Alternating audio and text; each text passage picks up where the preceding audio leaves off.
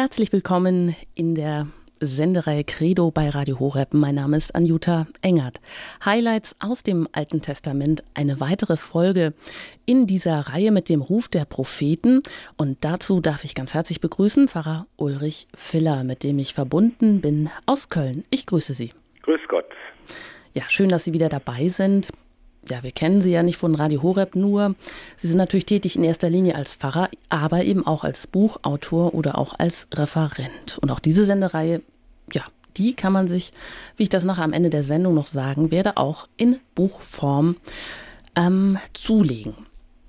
In der letzten Sendung, da hatten wir schon einige Propheten angeschaut, der zwölf Propheten. Heute ist sozusagen der Rest dran, aber damit ist natürlich nicht der Rest gemeint im negativen Sinne. Nein, das natürlich nicht. Aber wir schauen uns heute an oder nehmen Kontakt auf mit dem Propheten Micha, Habakkuk, Haggai, Zacharia, Maleachi.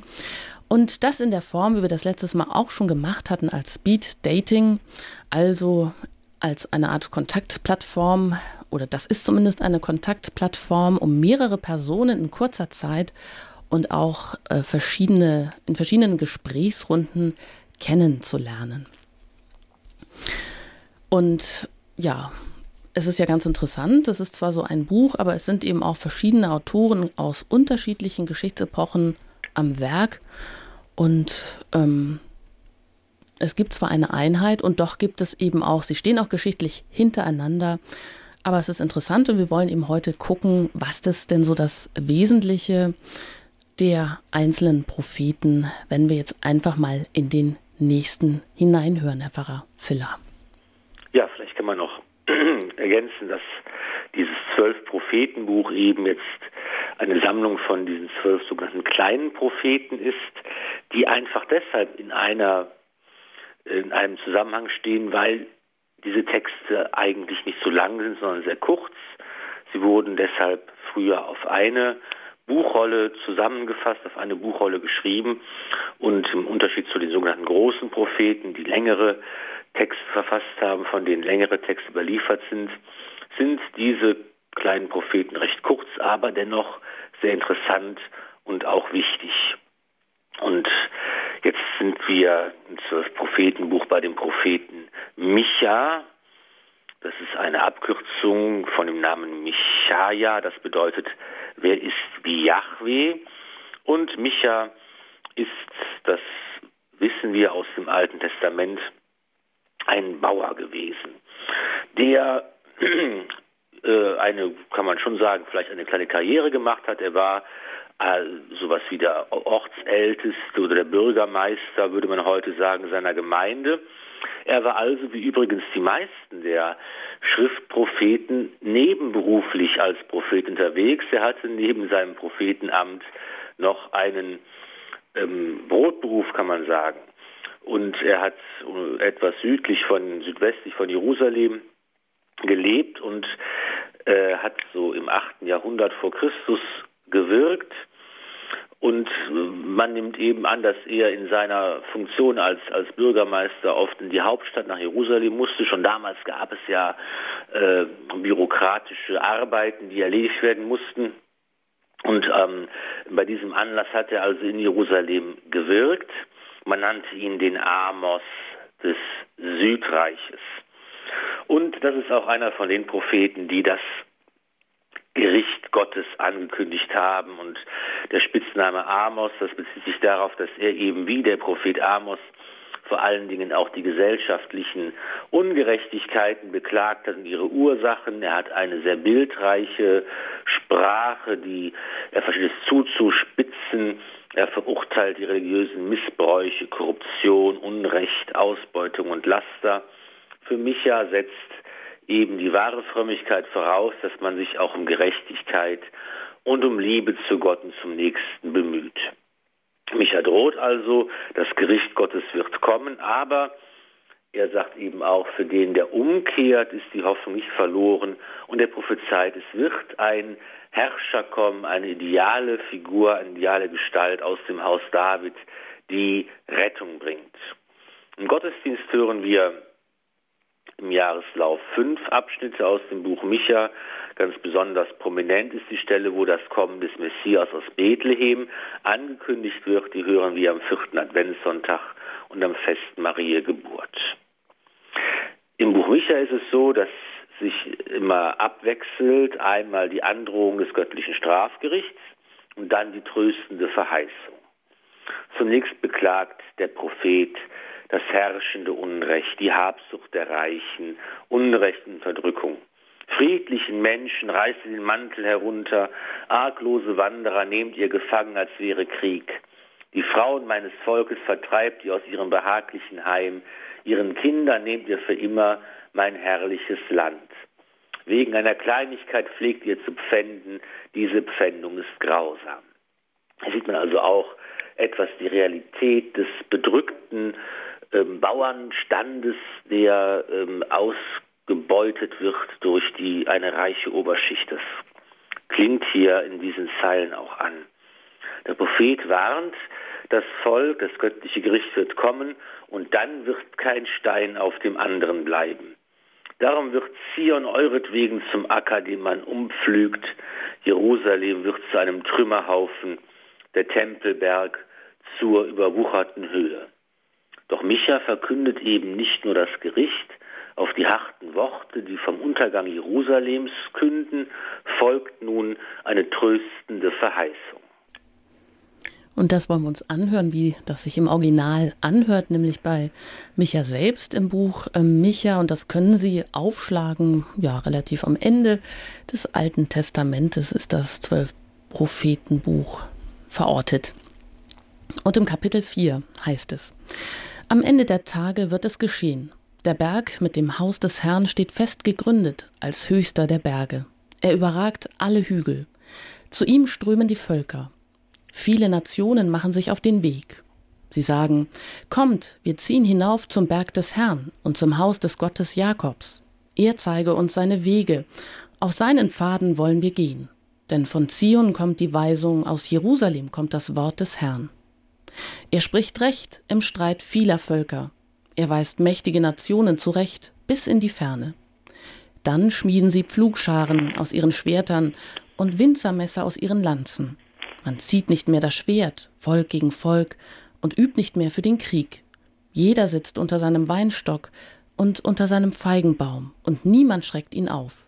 Ja, der Mund des Herrn der Heere hat gesprochen.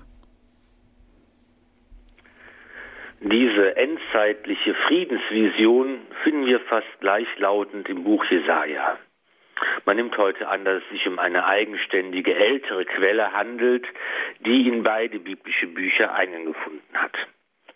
Die Vision beschreibt, was am Ende der Tage geschieht. Es handelt sich um einen eskatologischen Text, der von der am Ende unserer Zeit anbrechenden Heilszeit Gottes spricht. Der hymnische Text wird von drei Motiven geprägt. Der Berg des Herrn, der Zionsberg, steht im Mittelpunkt. Von ihm geht das heilbringende und friedenschaffende Gotteswort aus. Die verschiedenen Völker und Nationen machen sich auf, um in einer gemeinsamen Wallfahrt zum Gottesberg zu ziehen. Alle Menschen hören auf das Wort Gottes, deshalb kann jeder Krieg überwunden werden und eine Friedenszeit bricht an. In Jesus Christus erfüllt sich die Verheißung des alten Bundes. Sein Gottesreich breitet sich aus auf Erden und er selbst ist unser Friede. Auch wenn das Friedensreich des Messias noch nicht vollendet ist und wir unter der Wirklichkeit von Krieg und Völkerfeindschaft leiden, ist uns Christen doch aufgetragen, unseren Beitrag zum Aufbau des Reiches Gottes zu leisten und das unsere zu tun, damit sich der Friede Christi immer weiter ausbreitet. Und wir hören nochmal in das Buch Micha hinein, in Kapitel 5. Aber du, Bethlehem Ephrata, so klein unter den Gauen Judas, aus dir wird mir einer hervorgehen, der über Israel herrschen soll. Sein Ursprung liegt in ferner Vorzeit, in längst vergangenen Tagen. Darum gibt der Herr sie preis, bis die Gebärenden einen Sohn geboren hat. Dann wird der Rest seiner Brüder heimkehren zu den Söhnen Israels. Er wird auftreten und ihr Hirt sein in der Kraft des Herrn, im hohen Namen Jahwes seines Gottes. Sie werden in Sicherheit leben, denn nun reicht seine Macht bis an die Grenzen der Erde, und er wird der Friede sein. Der wohl bekannteste Text des Buches Micha preist den kleinen Ort Bethlehem, die Heimatstadt des großen Königs David. Die dort lebenden Juden wurden auch Ephratiter genannt. Aus der unbedeutenden Provinz wird der Retter, der Messias, kommen. Im Buch Micha muss dieser Text vor dem Hintergrund des Untergangs Jerusalems betrachtet werden. Das Nein zu Jerusalem wird überholt von einem Ja zu Bethlehem. Als die Magier aus dem Osten nach Jerusalem kommen und bei König Herodes vorstellig werden, befragt dieser die Hohenpriester und Schriftgelehrten. Sie wissen, wo der Messias geboren werden soll und antworten dem König in Bethlehem in Judäa, denn so steht es bei dem Propheten. Und dann zitieren sie diese Passage aus dem Buch Micha. Sie wissen alles, aber ihre Herzen sind verstockt und taub. Sie wissen alles, aber sie können den Weg zum Messias nicht gehen. Nur die fremden Zauberer, die drei Magier aus dem Osten, finden den Weg zum Heiland der Welt. Auch wir wissen alles. Sind unsere Herzen offen für den Ruf Gottes oder lassen wir es zu, dass sie verhärtet, verstockt und taub werden? Sind wir bereit, Strapazen und Widrigkeiten auf uns zu nehmen, um dem Messias zu begegnen? Die berühmte Prophezeiung des Micha soll auch uns heute daran erinnern, dass wir diese wichtige Frage unseres Glaubens nicht aus dem Auge verlieren. Der Messias ist der Friedensfürst. Als Christus geboren wird, verkündet die Schar der Engel, die den Hirten erscheint, verherrlicht ist Gott in der Höhe und auf Erden ist Frieden bei den Menschen seiner Gnade. Dieser Friede wird sich vollenden, wenn alle Menschen Ja sagen zum Heil, das Gott uns schenken will.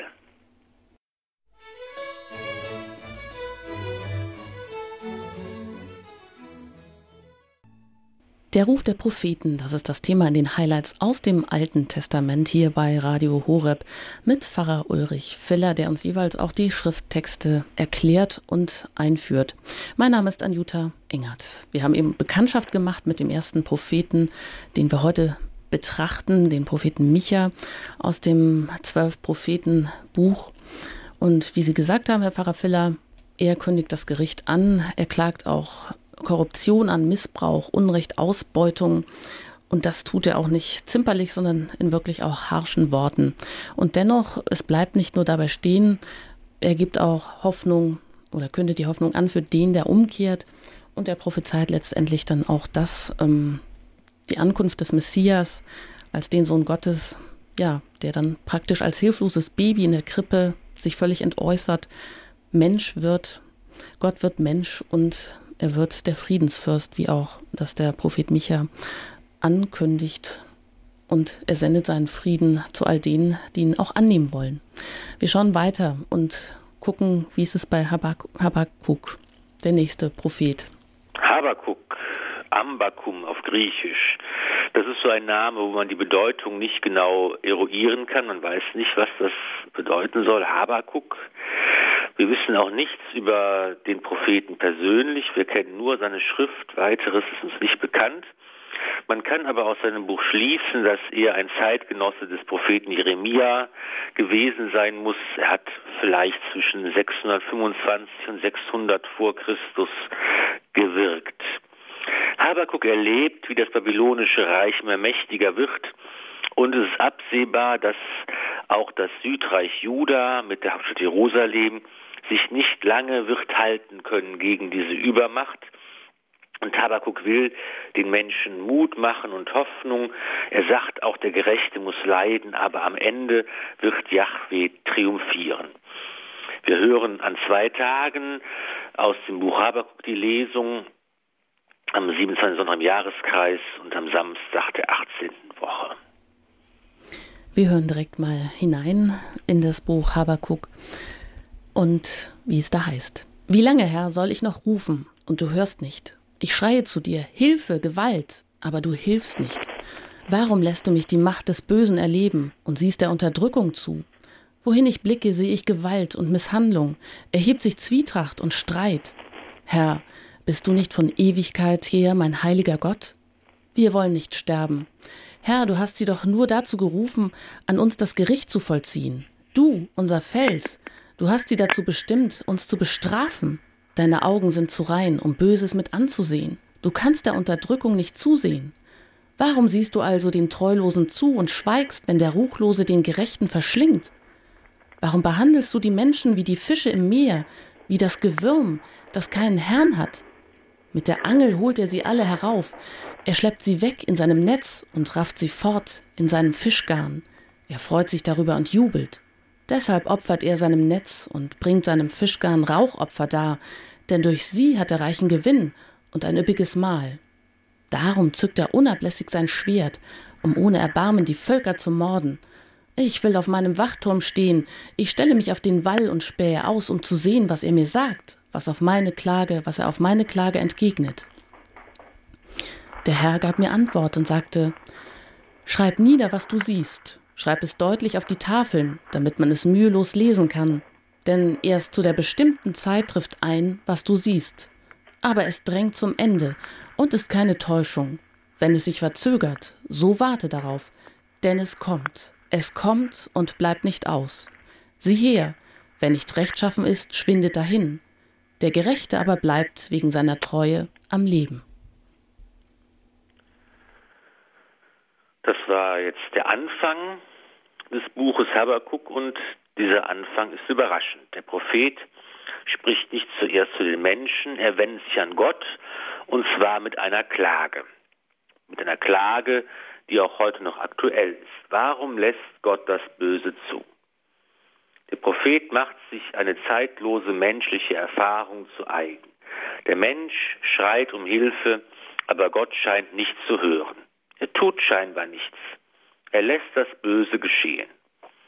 Widerspricht das nicht seiner Gerechtigkeit und Güte? Ist er nicht von Ewigkeit her mein heiliger Gott?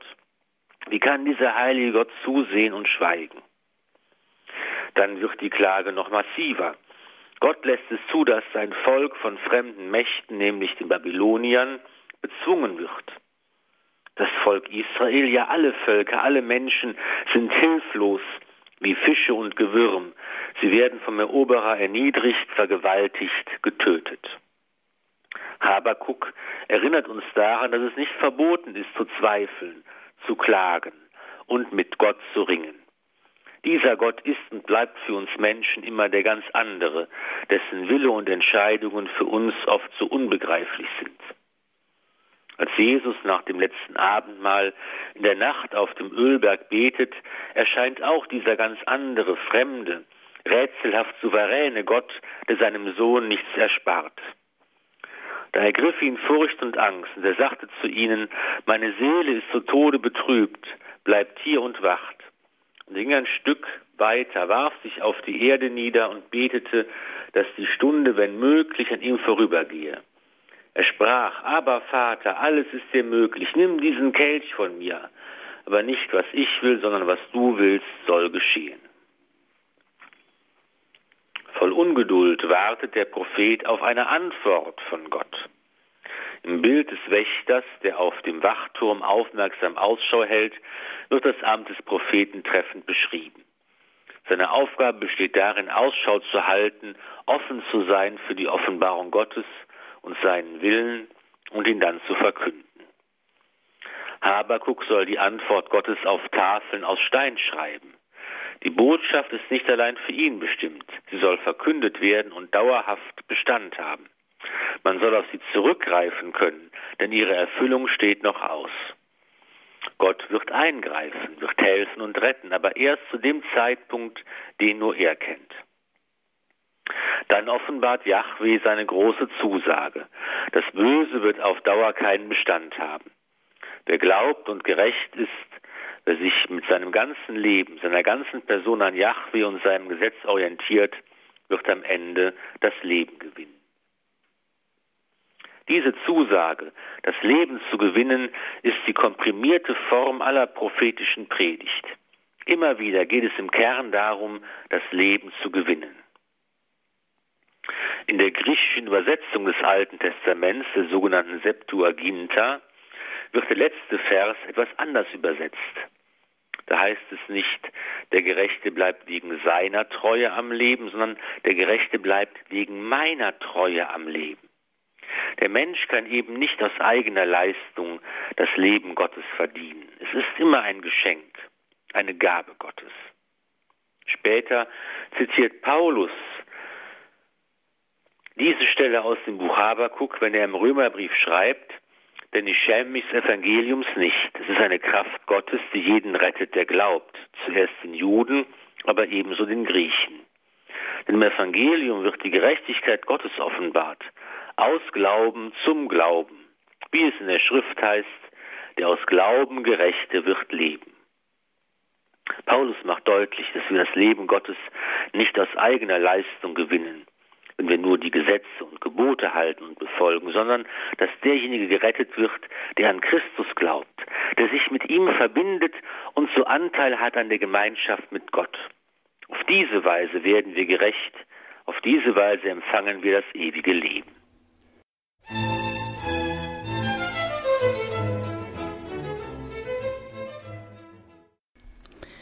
Wir sind im Gespräch mit den zwölf Propheten. Wir, das ist Pfarrer Ulrich Filler vor allem, der uns ähm, dahin führt, erklärt und ich, das ist Anjuta Engert und ich lese Ihnen immer einiges vor, ausgesuchte Stellen und wir laden Sie auch immer ein, die mit uns mitzuverfolgen, zu betrachten.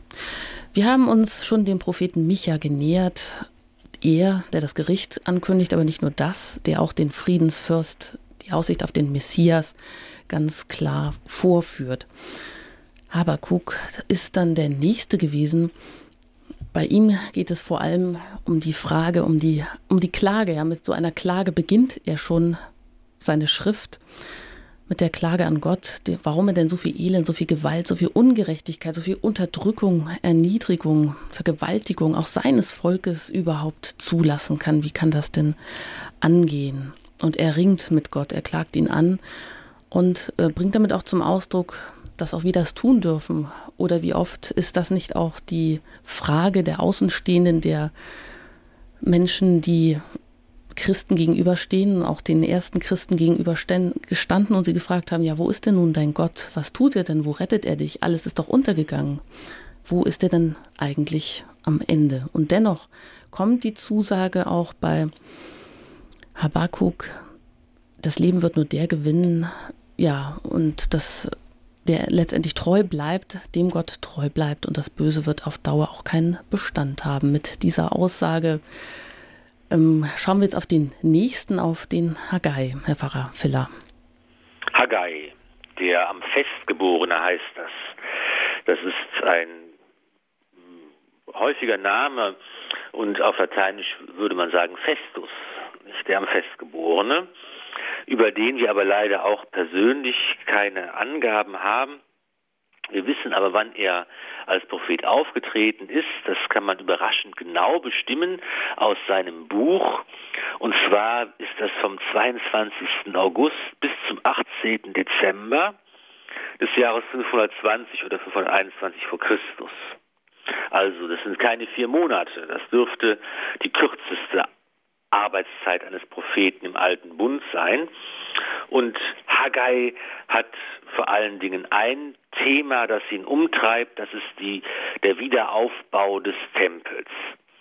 Es ist ja so, dass das Volk Israel im babylonischen Exil gewesen ist oder große Teile des Volkes zumindest, dass sie dann zurückkehren dürfen unter dem König Kyros, der ihnen auch erlaubt, den Tempel wieder aufzubauen.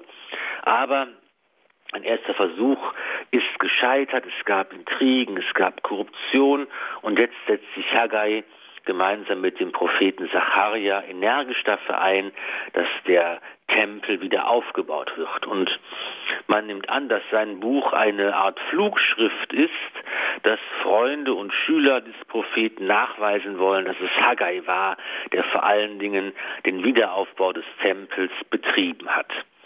Wir hören einmal in der 25. Woche im Jahreskreis am Donnerstag eine Lesung aus dem Propheten Haggai. Und jetzt hören wir auch etwas aus dem Buch des Propheten Haggai. Da heißt es im ersten Kapitel: Im zweiten Jahr des Königs Darius erging am ersten Tag des sechsten Monats das Wort des Herrn durch den Propheten Haggai an den Statthalter von Juda, Serubabel, den Sohn Shealtiels, und an den Hohenpriester Jeschua, den Sohn des Josadak. So spricht der Herr der Heere. Dieses Volk sagt, noch ist die Zeit nicht gekommen, das Haus des Herrn aufzubauen. Da erging das Wort des Herrn durch den Propheten Haggai. Ist etwa die Zeit gekommen, dass ihr in euren getäfelten Häusern wohnt, während dieses Haus in Trümmern liegt? Nun aber spricht der Herr der Heere, überlegt doch, wie es euch geht. Ihr sät viel und erntet wenig. Ihr esst und werdet nicht satt. Ihr trinkt, aber zum Betrinken reicht es euch nicht. Ihr zieht Kleider an, aber sie halten nicht warm, und wer etwas verdient, verdient es für einen löcherigen Beutel. So spricht der Herr der Heere. Überlegt also, wie es euch geht, Geht ins Gebirge, schafft Holz herbei und baut den Tempel wieder auf. Das würde mir gefallen und mich ehren, spricht der Herr. Der heilige Benedikt gilt als Vater des abendländischen Mönchtums. An seiner berühmten Regel für das Zusammenleben der Mönche im Kloster ermahnte seine Mitbrüder, alles aus der Hand zu legen, wenn die Glocke zum Gottesdienst ertönt. Denn dem Gottesdienst soll nichts vorgezogen werden. Ganz in diesem benediktinischen Sinne argumentiert auch der Prophet Haggai. Er ruft dazu auf, die rechten Prioritäten zu setzen. Natürlich war die Situation für die Heimkehrer nicht einfach. Sie mussten sich ja von neuem eine Existenz aufbauen. Haggai mahnt das Volk, sich trotz aller wirtschaftlicher Sorgen zunächst um die Sache Gottes, um seinen Tempel zu kümmern. Das Bemühen um das eigene Wohl bleibt mühselig und erfolglos, wenn Jahwe und der Tempelbau nicht an erster Stelle stehen. Genauso argumentiert Christus im Evangelium. Macht euch also keine Sorgen und fragt nicht, was sollen wir essen, was sollen wir trinken, was sollen wir anziehen, denn um all das geht es den Heiden. Euer himmlischer Vater weiß, dass ihr das alles braucht. Euch muss es zuerst um sein Reich, um seine Gerechtigkeit gehen, dann wird euch alles andere dazugegeben. In diesem Sinne ist die Aufforderung des Propheten Haggai bis heute aktuell und stellt auch uns immer wieder die Frage, welche Prioritäten wir in unserem Leben setzen. Geht es uns in allem, was wir tun, zuerst um das Reich Gottes?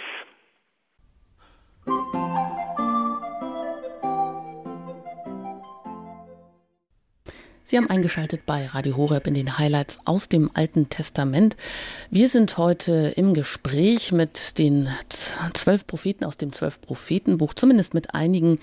Wir haben schon kennengelernt den Propheten Micha, Habakuk, Haggai und als nächstes folgt Sacharia, Herr Pfarrer Filler. Ja, Sacharia, auch ein beliebter biblischer Name, bedeutet Yahweh war eingedenk. Von ihm wissen wir, dass er der Sohn des Berechjas und der Enkel von Ido gewesen ist. Wahrscheinlich stammt er aus einer priesterlichen Familie, die mit dem Tempel in Jerusalem verbunden war. Man kann aus seinem Buch ziemlich genau sagen, wann er gewirkt hat. In Jerusalem zwischen Oktober, November 520 vor Christus und November 518 vor Christus. Also ungefähr zwei Jahre. Äh, in denen er in der Öffentlichkeit aufgetreten ist. In seinem Buch finden wir im ersten Teil acht Visionen, die im Zusammenhang stehen mit dem Wiederaufbau des Tempels und im zweiten Teil des Buches geht es um das Messiasreich, das erwartet wird, um das neue Jerusalem. Wir hören an verschiedenen Tagen, Sonntags und Werktags, Lesungen aus seinem Buch. Eine berühmte Lesung wie von der Tochter Zion hören wir in verschiedenen Marienmessen. Ja, und da hören wir doch einfach mal gleich direkt hinein beim Propheten Zacharia im zweiten Kapitel, Vers 14. Juble und freue dich, Tochter Zion, denn siehe, ich komme und wohne in deiner Mitte, Spruch des Herrn. An jenem Tag werden sich viele Völker dem Herrn anschließen, und sie werden mein Volk sein, und ich werde in deiner Mitte wohnen. Dann wirst du erkennen, dass der Herr der Heere mich zu dir gesandt hat. Der Herr aber wird Juda in Besitz nehmen. Es wird sein Anteil im heiligen Land sein und er wird Jerusalem wieder auserwählen. Alle Welt schweige in der Gegenwart des Herrn, denn er tritt hervor aus seiner heiligen Wohnung. Tochter Zion, freue dich, jauchze laut Jerusalem, Sieh, dein König kommt zu dir, ja, er kommt der Friedensfürst. Tochter Zion, freue dich, jauchze laut Jerusalem. So singen wir in der ersten Strophe des berühmten Adventliedes Tochter Zion. Viele Sänger dieses Liedes wissen aber nicht, dass sie damit den Propheten Sacharja zitieren, der die Tochter Zion zu Jubel und Freude aufruft. Ursprünglich war Zion der Name einer Burg der Jebusiter in Jerusalem. Unter König David konnten Stadt und Burg von den Israeliten erobert werden. Im Mittelalter wurde diese Burg auf einem Hügel südwestlich von vor Jerusalem vermutet, sodass man ihn den Berg Zion nannte. Der Zion oder der Zionsberg wurde dann eben auch zu einer Bezeichnung für den Wohnsitz Jahwes in der Mitte seines Volkes. Die Tochter Zion ist eine Personifikation Jerusalems und des ganzen Volkes Israel. Es gibt Grund zur Freude, denn der Wiederaufbau des Tempels geht voran. Jahwe wird wieder in seiner heiligen Stadt Jerusalem wohnen. Nicht nur die Heimkehrer aus dem Exil, auch viele andere Völker werden sich Jahwe zuwenden und Jerusalem wird der religiöse Mittelpunkt dieses neuen Volkes sein. Zum ersten Mal in der Bibel taucht hier der bis heute für Palästina gebräuchliche Ausdruck heiliges Land auf. Diese Ereignisse stehen kurz bevor. Jahwe hat bereits seinen himmlischen Wohnsitz, seine heilige Wohnung verlassen, um das heilige Land und den Tempel wieder in Besitz zu nehmen. Eine neue Zeit bricht an, eine Zeit des Heils für alle Völker. Im neuen Bund wird die Personifikation Tochter Zion auf Maria übertragen. Papst Johannes Paul II. sagte 1996 in einer Katechese, Maria ist als neue Tochter Zion in der Tat besonders geeignet, den bräutlichen Bund mit Gott zu schließen. Durch Maria ist die Tochter Zion kein gemeinschaftliches Subjekt mehr, sondern eine Person, die die Menschheit vertritt und im Augenblick der Verkündigung auf das Angebot der göttlichen Liebe mit der eigenen bräutlichen Liebe antwortet. Papst Benedikt XVI. hat diesen Gedanken aufgegriffen. In einer Generalaudienz sprach er über die Gottesmutter, die Ja sagt zur Botschaft des Engels. Im Buch Zephania finden wir diese Worte, Juble, Tochter Zion, der König Israels, der Herr ist in deiner Mitte. Der Herr, dein Gott, ist in deiner Mitte ein Held, der Rettung bringt. In diesen Worten liegt eine zweifache Verheißung, die an Israel, die Tochter Zion, ergeht. Gott wird als Retter kommen und in der Mitte seines Volkes Wohnung nehmen, im Schoß der Tochter Zion. Im Zwiegespräch zwischen dem Engel und Maria erfüllt sich genau diese Verheißung. Maria wird gleichgesetzt mit dem Volk, mit dem Gott den Bund geschlossen hat. Sie ist wirklich die Tochter Zion in Person. In ihr erfüllt sich die Erwartung der endgültigen Ankunft Gottes. In ihr nimmt der lebendige Gott Wohnung. Und da hören wir nochmal direkt hinein beim Propheten Sacharja im Kapitel 9. Juble laut, Tochter Zion, jauchze, Tochter Jerusalem. Sieh, dein König kommt zu dir. Er ist gerecht und hilft. Er ist demütig und reitet auf einem Esel, auf einem Fohlen, dem Jungen einer Eselin. Ich vernichte die Streitwagen aus Ephraim und die Rosse aus Jerusalem. Vernichtet wird der Kriegsbogen. Er verkündet für die Völker den Frieden.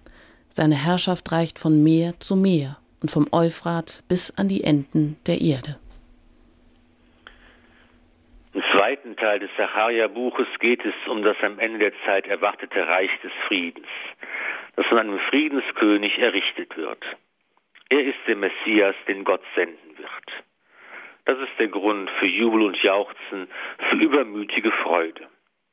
Auch diese Stelle aus dem Buch Saharia hat Eingang gefunden, ein bekanntes Adventslied. In der zweiten Strophe des Liedes Macht hoch die Tür, die Tor macht breit, singen wir, er ist gerecht, ein Helfer wert, Sanftmütigkeit ist sein Gefährt, sein Königskron ist Heiligkeit, sein Zepter ist Barmherzigkeit all unsere Not zum End erbringt, der halben jauchzt, mit Freuden singt, gelobet sei mein Gott, mein Heiland groß von Tat. Der messianische Friedenskönig ist gerecht, hilfsbereit und demütig. Er sitzt nicht wie ein Krieger auf einem Schlachtross, sondern wie ein einfacher Mann auf einem Esel. Sein universales Reich erstreckt sich über die ganze Erde.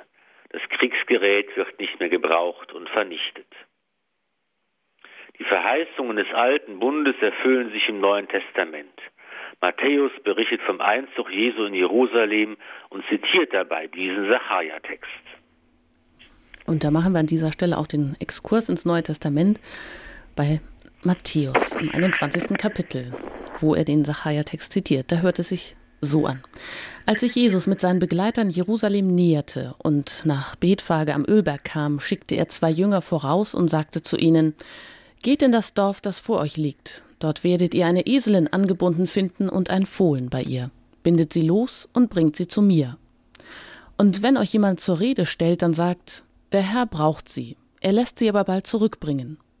Das ist geschehen, damit sich erfüllte, was durch den Propheten gesagt worden ist. Sagt der Tochter Zion, siehe, dein König kommt zu dir. Er ist friedfertig und er reitet auf einer Eselin und auf einem Fohlen, dem Jungen eines Lasttiers. Die Jünger gingen und taten, was Jesus ihnen aufgetragen hatte. Sie brachten die Eselin und das Fohlen, legten ihre Kleider auf sie, und er setzte sich darauf. Viele Menschen breiteten ihre Kleider auf der Straße aus, andere schnitten Zweige von den Bäumen und streuten sie auf den Weg. Die Leute aber, die vor ihm hergingen und die ihm folgten, riefen Hosanna, dem Sohn Davids, gesegnet sei er, der kommt im Namen des Herrn, Hosanna in der Höhe. Als er in Jerusalem einzog, geriet die ganze Stadt in Aufregung und man fragte, wer ist das? Die Leute sagten, das ist der Prophet Jesus von Nazareth in Galiläa. Matthäus bringt es hier auf den Punkt. Jesus selbst gibt den Jüngern den Auftrag, denen, die sie zur Rede stellen, die Antwort zu geben. Sagt der Tochter Zion, siehe, dein König kommt zu dir. Jetzt sollen alle in Israel wissen, wer Jesus ist. Er ist wirklich der Messias. Er ist der Friedenskönig, den Zacharia angekündigt hat. Er ist kein Revolutionär, kein Krieger, kein Politiker.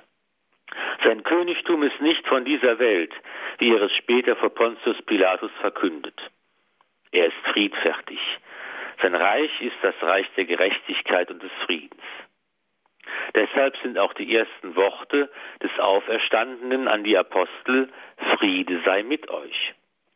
Und nachdem er den Jüngern seine Hände und seine Seite mit den Wundmalen gezeigt hat, wiederholt er diesen Wunsch. Jesus sagte noch einmal zu ihnen, Friede sei mit euch, wie mich der Vater gesandt hat, so sende ich euch. Der wahre Friede entspringt aus dem Ostersieg des Herrn. Christus hat den Tod ein für allemal besiegt. Er schenkt das neue Leben der Kinder Gottes. Er bringt Heil und Leben für alle Menschen aller Zeiten, für alle Völker. Das ist der Quell des wahren Friedens. Und wir Menschen können nur dann wirklich und dauerhaft Frieden schaffen, wenn wir aus dieser Quelle schöpfen. Unfrieden in all seinen Formen, Neid, Missgunst, Streit, Auseinandersetzungen, Konflikte, Kriege, das sind alles eine Folge der Sünde des Menschen. Aber Christus besiegt die Sünde. Er besiegt Tod und Teufel. Wenn wir uns mit ihm verbinden, wenn wir uns in seinen Auferstehungssieg mit hineinnehmen lassen, dann können wir Sünde und Schuld überwinden und Frieden schaffen. Das ist unsere Berufung als Christen in dieser Welt. Wir sind Gesandte des wahren Friedensbringers. Mit ihm und durch ihn schaffen wir Frieden für unsere Welt. Bei Radio Horeb in den Highlights aus dem Alten Testament betrachten wir heute das Zwölf-Prophetenbuch. Pfarrer Ulrich Filler erklärt uns jeweils immer die Texte. Zuletzt haben wir den Propheten Sacharja gesehen, davor war es der Prophet Haggai.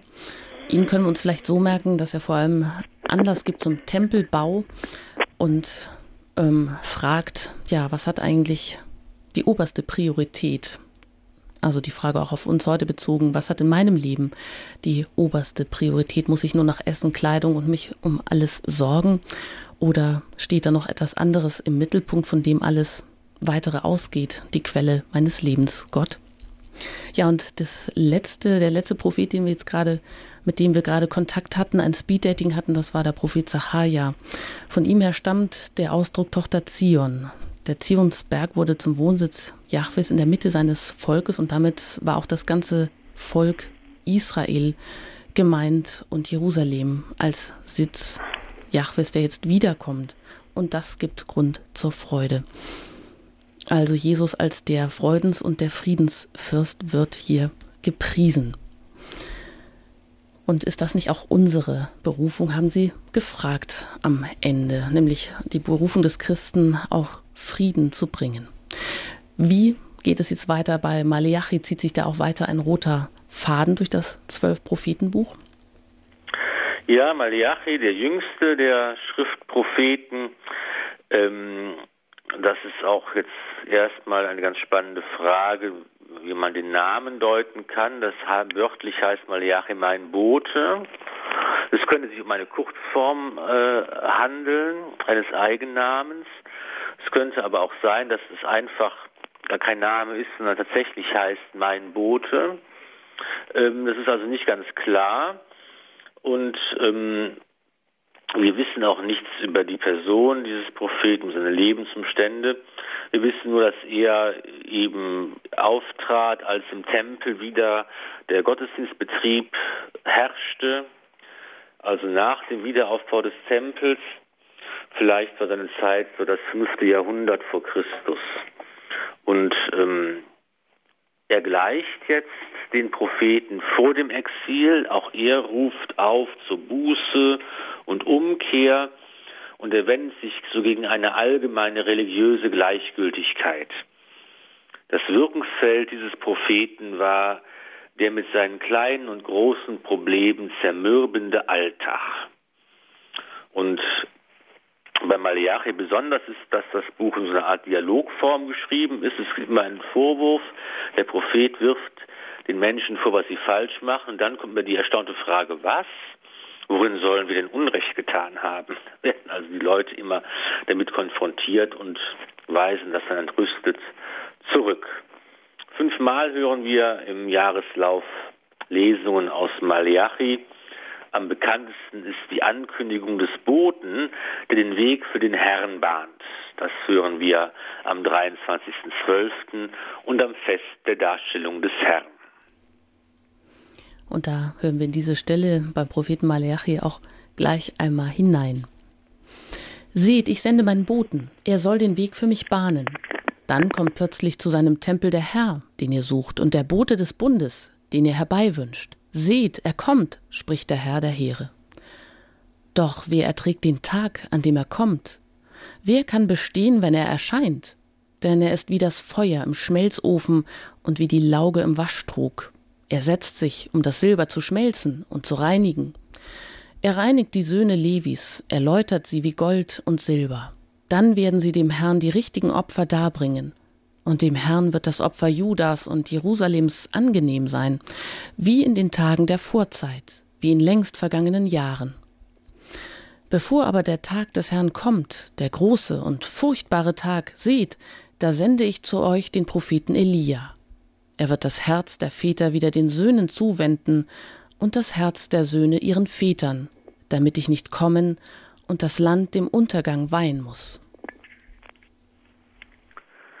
Malachi beklagt die religiöse Gleichgültigkeit, den Mangel an Ehrfurcht und Eifer auch bei den Tempelpriestern, Untreue und Ehescheidung. Er kündigt das Gericht Gottes an, das plötzlich und unerwartet kommen wird und wie das Kommen eines irdischen Königs an einem Herold angekündigt wird, wird auch das Kommen Gottes von einem Boten, einem Engel angekündigt. Er bereitet den Weg, sodass Jahwe als Richter im Tempel erscheinen kann. Das Gericht wird nicht nur für den Sünder, sondern auch für den Frommen ein schwerer, kaum erträglicher Tag. Schmelzen, reinigen, läutern, wie Silber und Gold im Feuer bearbeitet werden, so wird der Mensch im göttlichen Feuer gereinigt, bis alle Schuld, alles, was ihn von Gott trennt, verschwunden ist, sodass der Mensch von neuem in Gemeinschaft mit Gott leben kann. Das Zeichen für diese neue Gemeinschaft ist der rechte Kult, der rechte Gottesdienst, der dann wieder möglich sein wird. Die letzten Worte des Alten Testaments verheißen das Kommen des großen Propheten Elia, der die Herzen der Menschen berührt und sie aufrichtet, damit sie am Tag des Gerichts bestehen können. Von Elia berichtet das zweite Buch der Könige, dass er am Ende seines Lebens nicht gestorben ist, sondern auf einem feurigen Wagen, der von feurigen Pferden gezogen wurde, in einem Wirbelsturm in den Himmel aufgefahren ist. Sein von Maleachi angekündigtes Wiederkommen wurde auch zur Zeit Jesu allgemein erwartet. Auch Jesus selbst wurde ja für den wiedergekehrten Elia gehalten. Im Neuen Testament bezieht Jesus Christus die Prophezeiung des Maleachi auf Johannes den Täufer. Er ist es, von dem es in der Schrift heißt, ich sende meinen Boten vor dir her, er soll den Weg für dich bahnen. Amen, das sage ich euch, unter allen Menschen ist keinen größeren gegeben als Johannes den Täufer. Doch der Kleinste im Himmelreich ist größer als er. Auch die Wiederkunft des Elia wird auf Johannes den Täufer bezogen. Als der Vater des Täufers im Tempel die Erscheinung des Engels hat, kündigt ihm dieser die Geburt seines Sohnes mit den Worten an, er wird mit dem Geist und der Kraft des Elia dem Herrn vorangehen, um das Herz der Väter wieder den Kindern zuzuwenden und die Ungehorsamen zur Gerechtigkeit zu führen und so das Volk für den Herrn bereit zu machen. Hier wird also richtig gehend in der Botschaft des Engels das Alttestament Maleachi zitiert. Und auch Christus sieht in Johannes die letzte Verheißung des alten Bundes erfüllt. Da fragten ihn die Jünger, warum sagen denn die Schriftgelehrten, zuerst müsse Elia kommen? Er gab zur Antwort, ja, Elia kommt und er wird alles wiederherstellen. Ich sage euch aber, Elia ist schon gekommen, doch sie haben ihn nicht erkannt, sondern mit ihm gemacht, was sie wollten. Ebenso wird auch der Menschensohn durch sie leiden müssen. Da verstanden die Jünger, dass er von Johannes, dem Täufer, sprach. Wir haben Ihnen in den Highlights aus dem Alten Testament hier bei Radio Horeb das Zwölf-Prophetenbuch vorgestellt. Heute in einem zweiten Teil. Die ähm, weiteren fünf Propheten, Pfarrer Ulrich Willer hat jeweils uns das erklärt, uns eingeführt über Micha, Habakuk, Haggai, Sachaja, Maleachi. Ähm, Herr Pfarrer Filler, das ist eigentlich schon sehr interessant. Zum einen geht es immer natürlich um diese Drohworte. Das ist ja auch irgendwie immer der Auftrag des Propheten, zur Umkehr aufzurufen. Aber wenn man das so hintereinander liest, da wird er manchmal ja schon ganz schwindlig dabei. Aber man tut es ja selten, dass man das so in einem durchliest.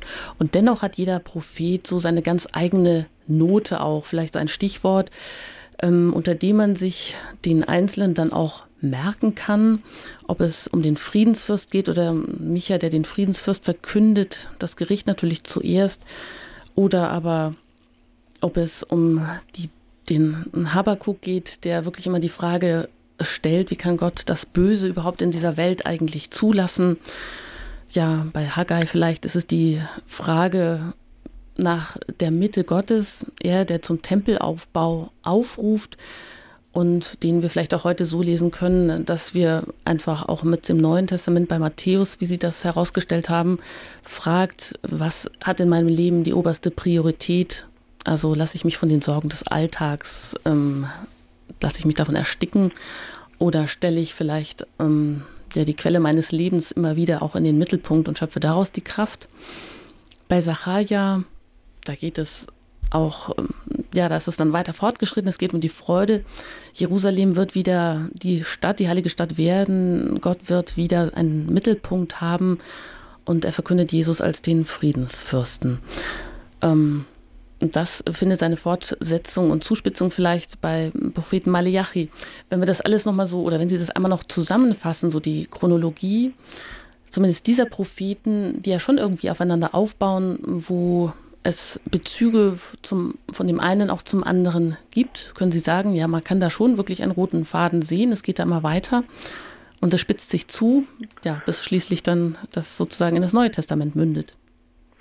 Ja, man kann vielleicht nicht von einem roten Faden sprechen, aber man kann von verschiedenen Themen sprechen, die immer wieder aufgegriffen werden bei den verschiedenen Propheten, die jetzt ja im Zwölf-Propheten-Buch versammelt doch sehr unterschiedlich sind. Das sind ja, geht ja los vom 8. Jahrhundert vor Christus bis zum 5. Jahrhundert vor Christus. Das sind also ganz unterschiedliche Zeitumstände, unter denen diese Propheten gewirkt haben. Eben die Zeit, als es noch ein eigenes Südreich Juda gegeben hat. Ähm, bis hin zu der Zeit nach dem babylonischen Exil, wo also jetzt die Lebensumstände des Volkes sich ja auch dann äh, verändert haben und die politische Situation und die gesellschaftliche Situation immer ähm, eine andere gewesen ist, also schon sehr unterschiedlich, aber es gibt eben dann verschiedene Themen, die immer wieder auftauchen bei diesen Propheten. Das ist zum Beispiel jetzt das, das Thema die Tochter Zion oder der Berg Zion, dass eben hier ein Begriff gefunden wird für, dafür, dass Gott in der Mitte seines Volkes wohnt und dass das Volk ähm, hier das Heil findet. Ähm, es gibt eben die verschiedenen Stellen, die vom Messias sprechen, der kommen wird, von dem Friedenskönig, ähm, der am Ende das, das Reich des Friedens aufrichten wird. Das sind so, so einzelne Themen, die eigentlich bei vielen Propheten sich dann so ähm, wiederfinden lassen. Und man muss natürlich ähm, sich vor Augen halten, dass, dass wir ja eigentlich gar nicht so viel Ahnung haben jetzt vom, vom Alten Testament, von den Propheten, dass das aber zum Beispiel zur Zeit Jesu den Leuten ja ganz bewusst äh, vor Augen stand. Die sind ja ganz vertraut mit diesen Texten umgegangen und sie haben all die Zitate natürlich sofort erkannt, die, die, ähm, auf die wir erst gestoßen werden müssen, dass wir eben sagen, ach ja, das ist ja hier tatsächlich ähm, aus, aus dem Prophetenbuch, aus dem Alten Testament. Das muss man sich eben bewusst machen, dass wir eben aus dem Beispiel in diesen berühmten Liedern Tochter Zion ähm, pardon, oder macht hoch die Tür, dass hier eigentlich Texte ähm, zitiert werden aus äh, einem biblischen Prophetenbuch, das eigentlich hier man deutlich macht, hier wird im, im Alten Testament angekündigt, was im Neuen geschieht und im Neuen wird ähm, wird eben berichtet, das, was damals angekündigt wurde, hat es jetzt erfüllt. Da ist so eine Verflochtenheit, eine Verbundenheit zwischen Alten und Neuen Testament, die ähm, immer wieder erstaunt und die verblüffend ist. Hm. Sie sagen, hm, uns sind diese Texte ja so fremd. Wir kennen das Alte Testament ja eigentlich gar nicht. Deshalb haben wir uns ja auch auf den Weg gemacht, es besser kennenzulernen. Und ich finde das interessant. Wir brauchen die Erklärungen, aber eben in diesen fremden und fernen Welten, da können uns ja auch ganz, ganz, ja, ganz neue Welten überhaupt erstmal aufgehen und ja, ein neues Verständnis überhaupt ähm, bringen, wenn wir uns da hinein vertiefen. Wie war das denn ja zur Zeit eben vor Christus oder dann auch, wie haben denn die ersten Christen das überhaupt verstanden? Und ja, sie sagen, die waren damit viel vertrauter mit den, mit den Texten, mit dem Umgang damit. Und ähm, ja, werfen wir vielleicht nochmal einen Blick, einen genaueren Blick auf den Propheten Habakuk. Ähm, denn er stellt ja eine zeitlose Frage, die sich jede Gesellschaft wieder neu stellt und auch jeder einzelne Mensch vor die Frage gestellt wird, Gott, wie kann er denn diese, dieses Elend, Gewalt und Ungerechtigkeit zulassen? Selbst wenn ich Christ bin, äh, dann heißt das nicht, dass ich jetzt automatisch von allem Leid ähm, abgehalten werde oder davor bewahrt werde. Darum geht es ja nicht. Und das ist vielleicht manchmal der Trugschluss oder auch manchmal ein böses Erwachen oder eine Erkenntnis oder führt auch viele Menschen wieder weg vom Glauben, diese Frage eben danach, wie kann er das denn alles zulassen? Ja, wo ist er dein Gott?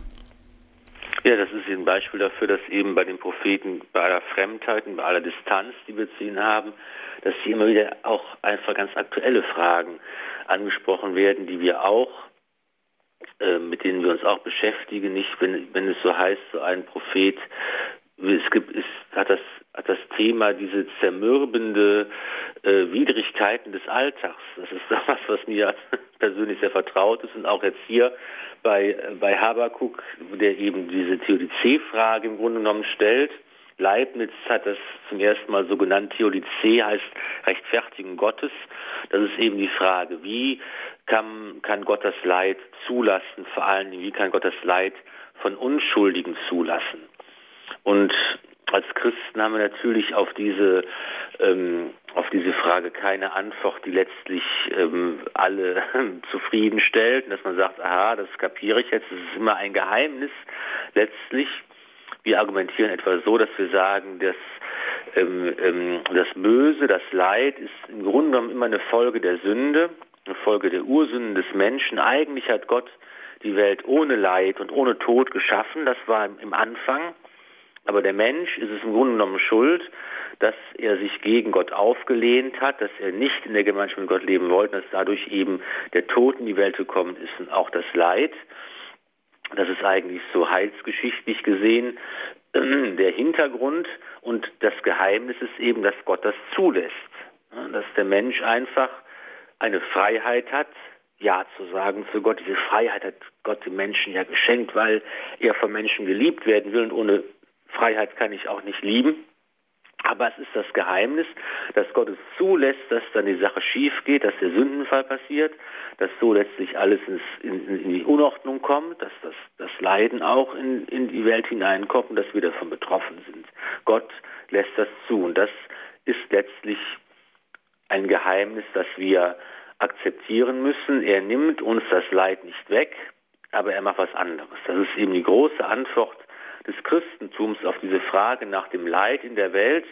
Wir wissen, dass Gott uns zwar das Leid nicht wegnimmt und es nicht verhindert, aber er lässt uns im Leiden nicht allein, denn er selbst wird Mensch, darauf zielt ja die ganze Heilsgeschichte ab, die ganzen Propheten, die ganzen Prophezeiungen, dass Gott Mensch wird in Jesus Christus und dass Christus für uns am Kreuz stirbt, dass Christus für uns in das Leid hineingeht und in den Tod hineingeht und dass er Leid und Tod überwindet. Und dass deshalb wir mit ihm verbunden sein können und dass wir deshalb im Leiden und im Tod nicht alleine sind. Gott lässt es zu, dass wir leiden müssen, aber er lässt uns im Leiden nicht alleine. Er verbindet sich mit uns, sodass wir unser Leid sogar zu etwas Sinnvollem machen können, wenn wir entsprechend auch den Glauben haben und die, und die Glaubensstärke haben, dass wir sagen können, ich verbinde mein Leiden mit Christus und Gott führt uns auch durch das Leid, durch den Tod hindurch zum Leben. Wir glauben daran, dass er am Ende alles zum Guten führen wird. Das ist die Antwort des Christentums. Die ist schwer, die ist vielleicht auch nicht erschöpfend. Und letztlich muss man immer sagen, bleibt es auch ein Geheimnis, warum Gott so handelt und nicht anders. Er ist eben, wie uns die Propheten sagen, immer auch der souveräne, der fremde Gott, über den wir nicht verfügen können. Hm. Und eine Antwort, die dann letztendlich dann doch wieder an jedem einzelnen Menschenleben durcherlebt, neu durchlebt werden muss. Ja, gucken wir nochmal auf einen anderen Propheten, den letzten in diesem Zwölf-Propheten-Buch, den Propheten Maleachi. Da ist ja auch die Rede davon, er kündet einen Boten an, er kündet auch die Wiederkunft des Herrn an. Und ähm, da heißt es, äh, wie wird er kommen? Er wird im Feuer des Schmelzers und in der Lauge des Walzers wird erscheinen oder er wird erstmal ähm, spalten, trennen. Ist denn hier ähm, auch eine, ist damit auch das Fegefeuer gemeint? Ja, er kündigt das Gericht an, das Gericht, das den Menschen läutert. Und dieser Gedanke der Läuterung, den gibt es eben im Alten Testament, den gibt es auch im Neuen Testament, dass ähm, der Mensch, der vor Gott tritt, ähm, eine, eine Reinigung bedarf. In den Psalmen heißt es, wer darf Gast sein in meinem Zelt, wer darf eintreten in meinem, zu meinem heiligen Berg, wer das Rechte tut und die Wahrheit sagt, der eben vor Gott ähm, in einem Zustand ist, dass diese Gemeinschaft möglich wird. Darum geht es. Im Neuen Testament hat Paulus im ersten Korintherbrief geschrieben, dass jemand eben auf dem Grund den Christusgeld aufbaut und ob er mit Steinen baut oder mit Stroh baut, das wird sich dann, ähm, das wird dann geprüft und wer mit Stroh gebaut hat, der wird, ähm, dann wird das Werk verbrannt, er wird gerettet, aber durch Feuer hindurch. Da ist auch dieses Bild der Reinigung durch das Feuer.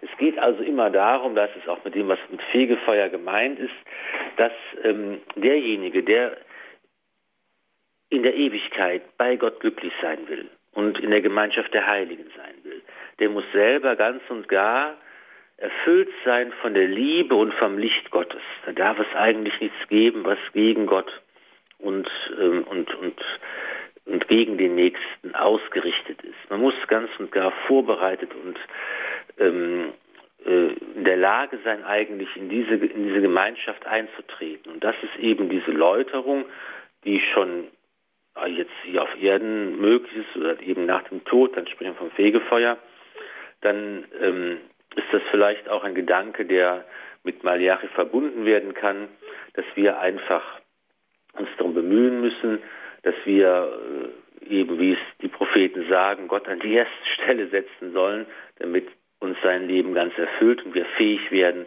zur Gemeinschaft mit ihm. Hm. Ja, Herr Pfarrer Filler, das war's für heute. Wenn wir bedenken, dass Sie uns einmal im Monat die Geheimnisse des Alten Testaments ein wenig lüften, was ist denn nächsten Monat dran? Was kommt jetzt? Ja, jetzt haben wir ähm, das, die nächste Abteilung im Alten Testament beendet. Wir hatten ja äh, am Anfang eben die ersten fünf Bücher, ähm, den Pentateuch, wie man es sagt, wo eben die Geschichte vom Anfang erzählt wurde, von der Schöpfung und von dem, was ganz am Anfang war.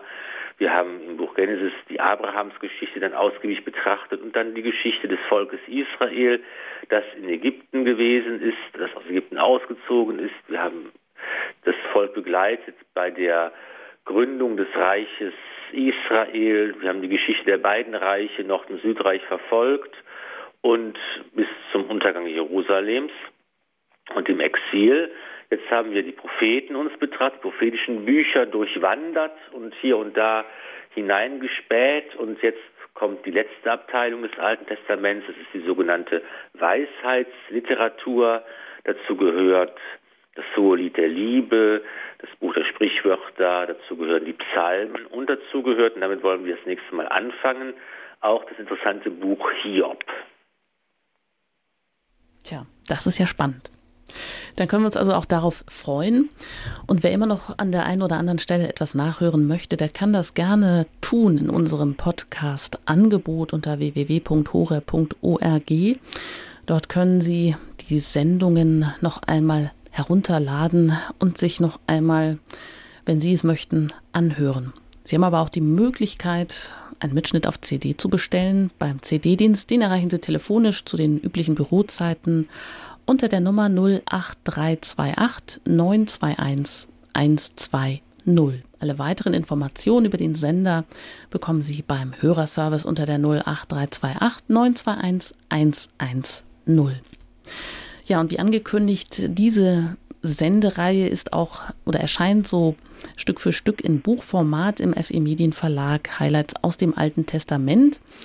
Mittlerweile sind auf jeden Fall vier Bücher erschienen, das fünfte auch schon. Fünfte auch schon, ja. Also fünf Bücher gibt es schon in Taschenbuchformat zum Alten Testament bis zu der Stelle, wo wir jetzt auch mittlerweile schon vorgedrungen sind. Soweit noch ein paar Anmerkungen, bleiben Sie dran. Bei Radio Horeb geht es weiter mit dem Nachtgebiet der Kirche. Ich darf mich an dieser Stelle von Ihnen verabschieden und fürs Zuhören bedanken. Machen Sie es gut. Mein Name ist Anjuta Engert und jetzt dürfen wir uns noch den Segen spenden lassen von Pfarrer Ulrich Filler. Zion hört die Wächter singen, das Herz tut ihr vor Freude springen, sie wachet und steht eilend auf. Ihr Freund kommt vom Himmel prächtig, von Gnaden stark, von Wahrheit mächtig.